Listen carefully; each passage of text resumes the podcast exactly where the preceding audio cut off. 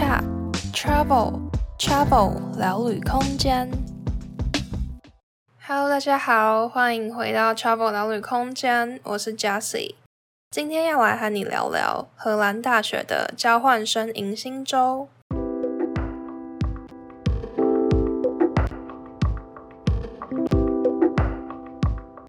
在开始之前，想先邀请大家追踪我们的 Instagram。我们的 Instagram 账号是 Travel Space，C H A V E L S P A C E。除了 Podcast 最新最及时的动态，也有欧洲景点美食推荐和更多的故事分享。今天节目内容的相关照片也会放在上面哦。欢迎大家在 Instagram 上继续 follow Travel 聊旅空间。要来和大家聊聊的是荷兰大学的交换生迎新周。我之前到荷兰是交换了一整年，所以总共两个学期。那我们学校两个学期都有办这个迎新周，因为每个学期可能都会有不同的交换生。那有一些交换生他可能只去交换一个学期，所以我们学校的话是两个学期的开头都会有这个迎新周。但是呢，我们学校也会有一些国际生是来读学位的嘛。假如说他是读大学或是硕士等等，那这些国际生他们就会在第一个学期开头的迎新周跟我们一起参与这些活动。只是后来后续有一些细节活动是分开来的。那会想要做这个主题呢，就是想说有一些听众可能未来有打算到荷兰读书。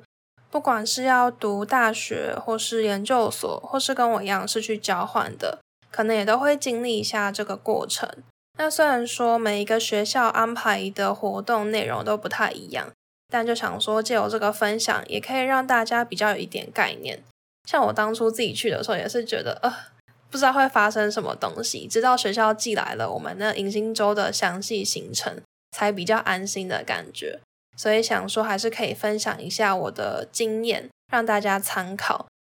那接下来我们就来详细聊聊我这一周做了什么事情吧。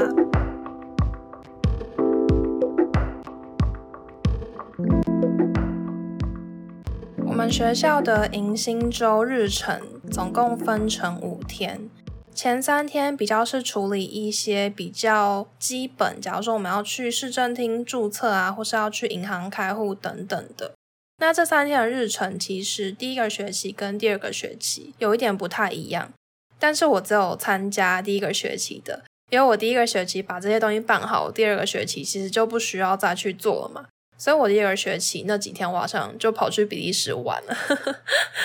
但是后面两天就是 Welcome Days，主要就是学校会集合大家，然后会有一些简报说明，那也会有一些其他活动。那后面这两天我第二个学期还是有去参加的，因为它主要是以让大家彼此认识、熟悉、交朋友为主的，所以这两天的话，我第二个学期也有去参加。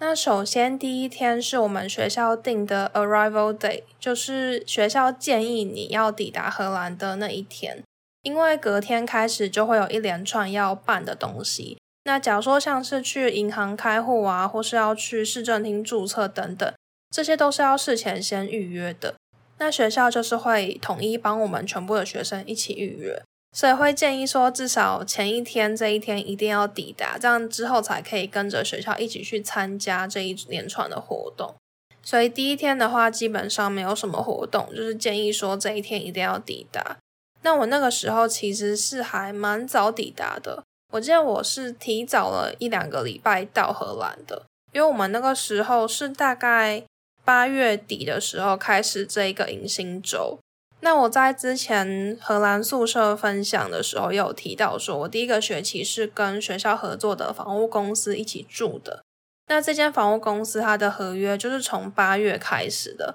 所以等于说我八月就要付一整个月的房租。那那个房租其实也不便宜啊。那如果我就按照学校说的 arrival day 才到的话，等于是大概八月底吧，这样我才住一个礼拜就要付一整个月的房租，我会觉得很不划算。八月那时候在台湾也是暑假，我就想说，反正都要付这个房租，然后我在台湾也没有什么特别重要的行程，所以就想说可以早一点过去那边到处看看啊，体验或是去旅游之类的。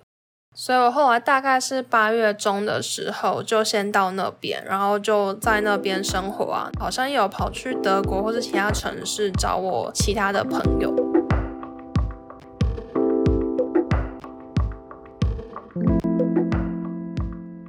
那接下来第二天主要就会是办最重要的去市政厅注册跟去银行开户。那这个的话是学校帮我们全体的交换生统一都有预约一个时程了。那学校在发给我们这个迎新周的日程的时候，也会看到每个同学预约的时间。那你就是在你预约的时间之前抵达，去那边排队交资料就可以了。那市政厅注册的话，像我之前租房子那一集有提到说，我们在荷兰居留的这段时间是会需要登记一个地址的。那这个地址就是我们在去市政厅注册的时候会需要登记的。所以后来如果有换地址的话，也要去跟他们改地址这样子。那这一天到市政厅注册的话，其实就是带着我们的护照跟之前荷兰移民局寄给我们的信。去那边给那里的办事人员，他们会问你一些问题啊，然后核对一下资料，没有问题之后就会给你一个资料。就其实，在市政厅手续没有这么复杂，有点算是一个日常流程吧，就是要去登记注册这个样子。那这段时间的话呢，学校也还蛮好，他会安排我们的学伴，就一段时间可能会有一两个学伴在那边，那有什么问题就会协助我们这样子。市政厅的注册流程结束之后呢，我们就可以到。银行那边去开户，那我们学校合作的银行叫做 SNS。我其实个人没有非常推荐这一家银行。就我所知，我那个时候在荷兰认识的很多台湾留学生，他们开的银行都是 ING，就是一个橘色狮子的那个银行。那我虽然没有使用过那个银行，但是我觉得留学生的话会比较推荐那个银行，因为那个银行的 App 有英文版的。可是我们的 SNS 没有，所以我在用 SNS 的 App 的时候，真的是完全一直 Google 翻译，或是就是只能当做学荷兰文了，就还是基本功能转账什么，你知道熟了之后就还是可以用。可是我觉得有一个英文版当然还是比较好啦。但是因为我们这就是学校合作的，那跟着学校走也比较方便，所以我当初就是开这个银行。那学校一样，就是有安排一个时段，我们就是那时候去那边，然后一个银行的办事人员就会协助我们。然后我觉得那个开户体验真的还蛮不一样的，因为台湾的银行通常就是很有银行的感觉嘛，就是有很多个窗口很大啊，感觉就是很商业金融的感觉。可是我在 SNS 的那个银行，它就是小小的一个，然后你一进去就是感觉很像一家一般的商店。它就是也只有一个柜台，它的柜台也不像台湾柜台是有隔板，很有距离感。它就是一个开放式的那种柜台，但是开户的话，它就会带你进去一个小房间，然后一次可能只服务一个客人吧。所以我觉得这个也是蛮酷的，就整个开户啊，整个银行的装潢体验氛围都差蛮多的。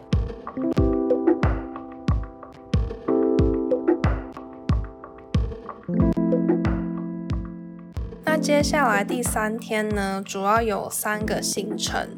第一个行程是 House Calls，这一天呢，我们学校负责处理我们这些交换生业务的人员，他就会到我们的家里面看看我们过得怎么样，有什么问题也可以这个时间提出。但他只会到学校合作这间房屋公司的几个房子里面了。这个行程我看第二个学期好像就取消了，没有这个行程。那第二个活动就是我们要去领取我们的脚踏车，这个部分其实还蛮吊诡的，因为学校就安排说这个时间我们再统一去拿我们的脚踏车，但是其实有一些交换生也跟我一样是蛮早就先抵达荷兰了，那就已经先入住了嘛。那这段时间其实我们就是没有脚踏车的，那没有脚踏车在荷兰等于说没有脚，就可能像台湾的一些乡下的地方，你没有机车等于没有脚一样。真的就是很不方便。然后我那时候的韩国室友，他有认识他其他的韩国朋友，就说他们好像已经先去那个地方拿他们的脚踏车。然后后来我韩国室友好像就有跟他另外一群朋友，就也先去拿他们的脚踏车了。所以就是很吊诡。但我就还是等到这一天学校统一安排，会有人来接我们去拿我们的脚踏车。所以在那之前，我就超困难，都是用走路的。那我们这天的话，就是房屋公司的人他会开车来载我们过去拿。那我们那时候家里有九个人，但是还蛮好笑的，就是其他人都已经拿了脚踏车，所以那天我们只有三个人过去。所以我觉得这个真的还蛮吊诡的。然后他就载我们过去嘛，那我们去那边之后就选一下车子试试看 O 不 OK，之后我们就要自己骑脚踏车回我们的家。这个部分还蛮好笑，就是因为我其实原本是一个很不会骑脚踏车的人，因为我平常在台湾也没有很常骑脚踏车，可能就是偶尔家人旅游啊，去河滨公园骑脚踏车的时候才会骑，平常就是不会特别去骑脚踏车。然后我还记得我以前家庭旅游的时候，在骑脚踏车，我妈就会在后面说：“哎，我从后面看你骑脚踏车都觉得超危险的，就你的龙头一直晃，一直晃，感觉超级不稳，感觉随时都会摔倒。”然后我记得我以前小时候骑脚踏车也是有摔过几次。那个河滨自行车道有时候比较窄，那有时候对向有车的时候，会车的时候就会有一点挤。但那时候对我来说，我脚踏车技术又不是很好。我还记得有一次，我就是对面有一排的那种车队还是怎么样，他们就是要来跟我会车，然后我就超级紧张，我就那个龙头超不稳，差点摔倒。反正原本骑脚踏车这件事情也是对我来说超级担心的。我那时候去荷兰之前，第一个就是煮饭嘛，第二个就是骑脚踏车。煮饭的话，之前有一集也有分享过，说我之前在台湾没什么煮饭，而且我还烧过很多次锅子。然后脚踏车也是，我没什么骑脚踏车，然后还有很多可能差点跌倒啊，所以这两件事情都是我去荷兰之前超级担心、超级害怕。可是呢，都是因为去了荷兰之后，反而变成我新的兴趣，变成两件我很喜欢做的事情。所以我觉得这个也是还蛮有趣的。我还记得那时候在选脚踏车的时候，因为我身高算是比较高一点。那车行的人可能就看我的身高，他就选了一台他觉得比较符合我身高，就是蛮高的车。那这台车的话呢，我坐上去坐垫，我脚是没有办法平平的踩到地板的，我脚踩到地板可能是处于有点踮脚状态。那对我来说，我就会觉得超级不安的，因为在台湾我们骑脚踏车的习惯可能比较多，就是你脚要完全两边可以踩平地板会比较稳嘛，然后也是手刹车。但在荷兰就是脚刹车比较多，然后荷兰这边他们其实蛮多人会骑比自己身高还要高的脚踏车，就是说你坐在椅垫上的时候，你脚是没有办法踩平地板的。那他们可能遇到红灯停下来等车，他们就会直接往前下来站在地板上，就是他们不会坐在脚踏车椅垫上等车。有关荷兰脚踏车有很多可以分享，我之后应该会再录一集跟大家详细分享。总之呢，就是可能因为荷兰那边骑脚踏车习惯比较不一样，所以他给我这台车对我来讲是我觉得不太适合，然后我觉得超不安心的，因为我就觉得说对我来说太高了，我脚没有办法踩平地，然后我又是一个那时候脚踏车技术还没有很好的人，所以我就超担心的。然后我就一直看到说这台车太高了，他们就说还好啊，你这么高还好吧，这台车刚刚好，我本来想要跟你更高的。然后后来他们可能就是看我骑真的很不稳，所以才说好吧，那给你另外一台车。所以后来就换了另外一台比较矮的车，然后我是可以安心的踩平地面的。那就是选好车之后，我们就会去签一个文件，可能就是一些例行性，假如说上面有一些条款讲你使用脚踏车，假如说有押金什么什么，就是那些细节看过没有问题就可以签名。那这部分还蛮有趣的，就是我那时候要签名嘛，我就问说，哦，所以我要签英文吗？还是他就说，哦，没有关系，其实都可以。所以我那时候就签了我的中文名字。那我的中文名字其实笔画还蛮多的。然后我那个时候在签名的时候，我就看到跟我对的那个脚踏车车行的人员，他就真的是一脸很惊讶的看着我写我的名字，然后就说，哇，天哪，这也太漂亮了吧！然后我签完之后，他就很认真拿过去看，就说哇，他觉得很像一幅画，我就觉得还蛮有趣的。然后那时候我们就因此小聊了一下，他就问我说我的名字怎么念，然后我就跟他讲怎么念。我刚讲完，他马上复述一次，就是超级标准的耶。因为中文有声调嘛，就是一声、二声、三声那些，那在外国人耳朵里听起来可能都觉得没有什么差别。所以我之前遇过一些别的国家的人呐、有时候在讲我的名字，他们都会念得有一点怪腔怪调的。这个车行的人员真的是我遇过第一个，他念超级标准的耶，所以我就还蛮印象深刻的，觉得很好玩。那第三个活动就是我们要去当地的医院做一个肺结核筛检。那我那天其实是先去医院做这个筛检，才去拿脚踏车的。所以我去医院的时候，我是没有脚踏车、没有脚的状态，我就走了大概快一个小时，走过去那个医院的，真的是超级远的。然后我们做那个筛检还要另外付四十五欧，就大概台币一千五吧，超级贵的。他那个筛检是好像有限定特别的国家，不知道那个认定标准是什么。总之，我们就是要去做这个筛检，就还要付这个贵松松的筛检费。去的时候，他会给我们一个袍子，然后我们就要脱光光，就是你上衣是不能穿的，然后他就会做不知道是 X 光还是什么之类的，反正就是可能一个例行性的类似健康检查吧。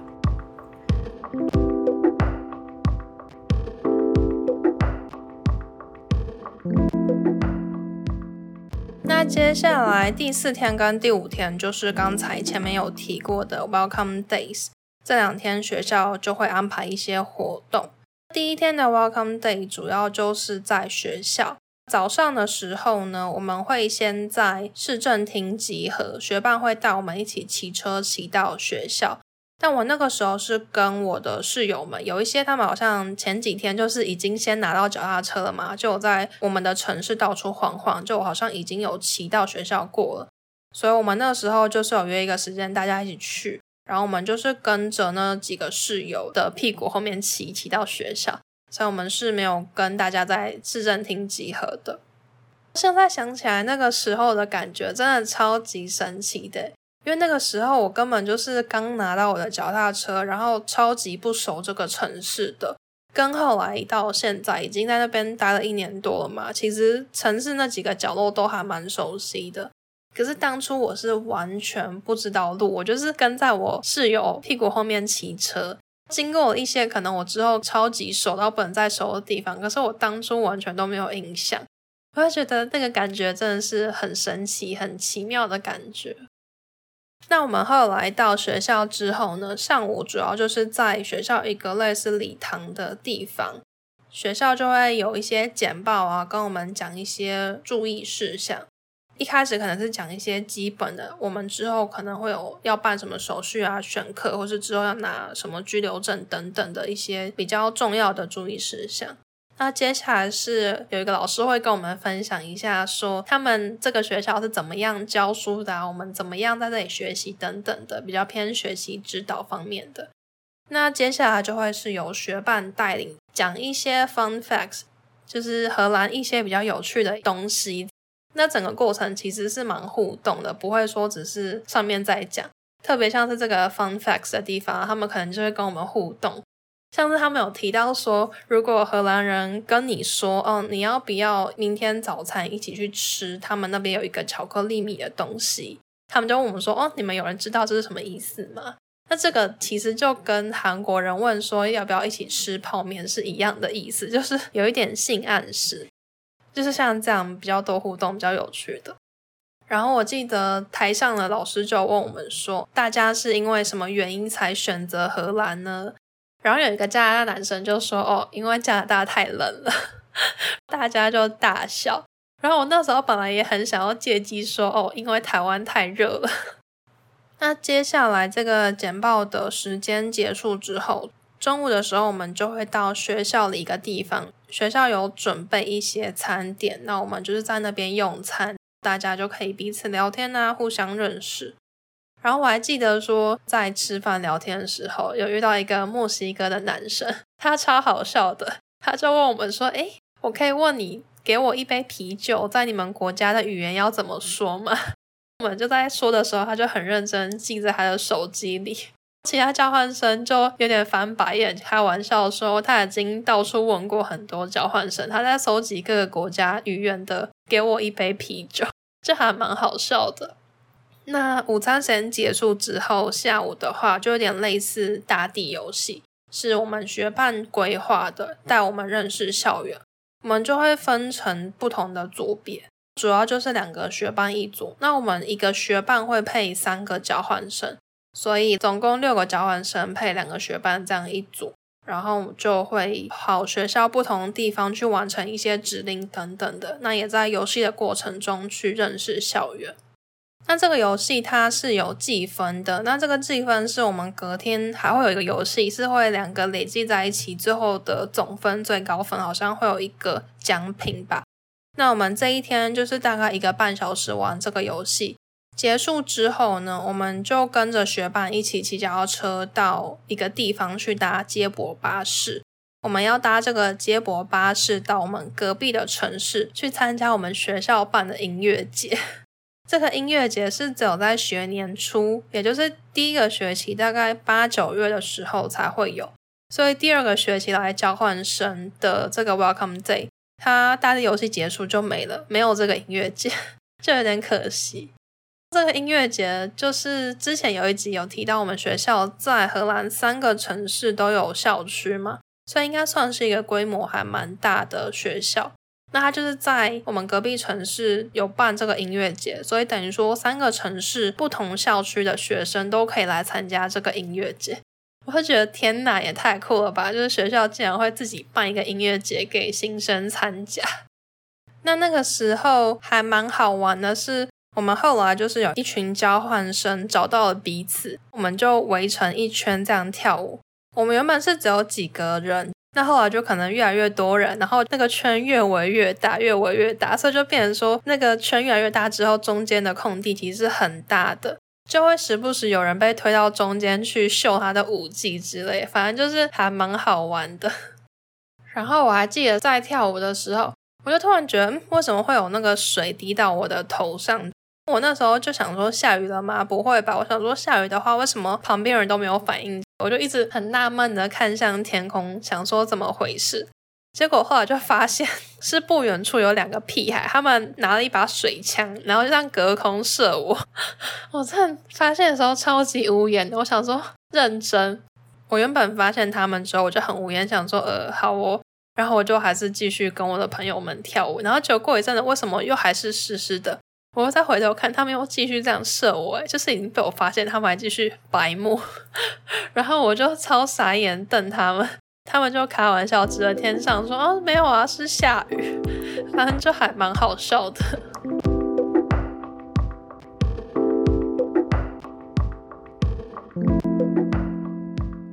那最后第五天就是我们的 Welcome Day 的第二天，这一天就大概中午的时候。我们跟我们的学伴在市政厅见面集合。那接下来也是一样的大地游戏，只是这个大地游戏变成是遍布整个市区，主要是在市中心啦，就是让我们认识一下这个城市啊，可能我们生活上比较常会去的一些地方。那因为那个时候是一个学年的学年初，所以我们城市里的其他学校也会有新生。所以，我们那个城市的 ESN 组织，他们有办一些活动。那那时候我们在跑我们的游戏的时候，刚好也有经过看到他们的活动，所以我们有去参加。像是他们有办那种，就是你要穿一个很胖很胖的那种服装，然后去跟别人比相扑，看谁先把对方扑倒在地，让对方跌倒就赢了，这样就还蛮有趣的。那最后晚上的时候，我们就会在一个地方集合。学校的老师就帮我们准备一些披萨啊，我们就在那边享用晚餐，然后也会玩一些 pub quiz，然后老师还发了很多张达美乐的 VIP 卡给我们，因为他们订了实在太多披萨，所以达美乐就给了他们很多张 VIP 卡，就送给我们，然后我们就可以有那个 VIP 卡之后，只要订都可以打折，就没有低消。我们那时候在玩 Pub Quiz 的时候，是一个叫做卡户的游戏。那这个游戏就是说，只要扫它的 QR code 或是那个网址，我们用手机就可以进入，就可以玩那个游戏。那他就会问一些问题，然后有四个选项，他会倒数，倒数之后就是抢答，就是还蛮方便的互动游戏。那那个时候他好像中间有几题是问一些荷兰的，可是后面有一些就是问一些世界各国的问题。假如说他就会放一面国旗，然后问说这个国旗是哪个国家的？那因为我们交换生就是来自世界各地嘛，所以这个游戏就还蛮好玩，就变成说大家都可以参与，不会说都是荷兰的问题，我们就不知道答案，所以就还蛮有趣的。那以上这些就是我在荷兰大学的交换生迎新这一周做的事情。Travel Q，今天的 Travel Q 想问大家，今天分享的荷兰大学交换生迎新周，哪一点最让你印象深刻呢？你的大学迎新周又有怎么样的活动呢？欢迎大家在 Apple Podcast 上留言，或是到 Instagram 的 po 文底下和我留言分享哦。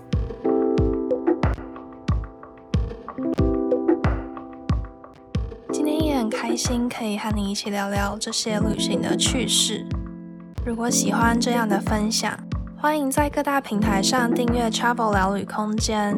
这样之后有新集数就可以在第一时间收听喽。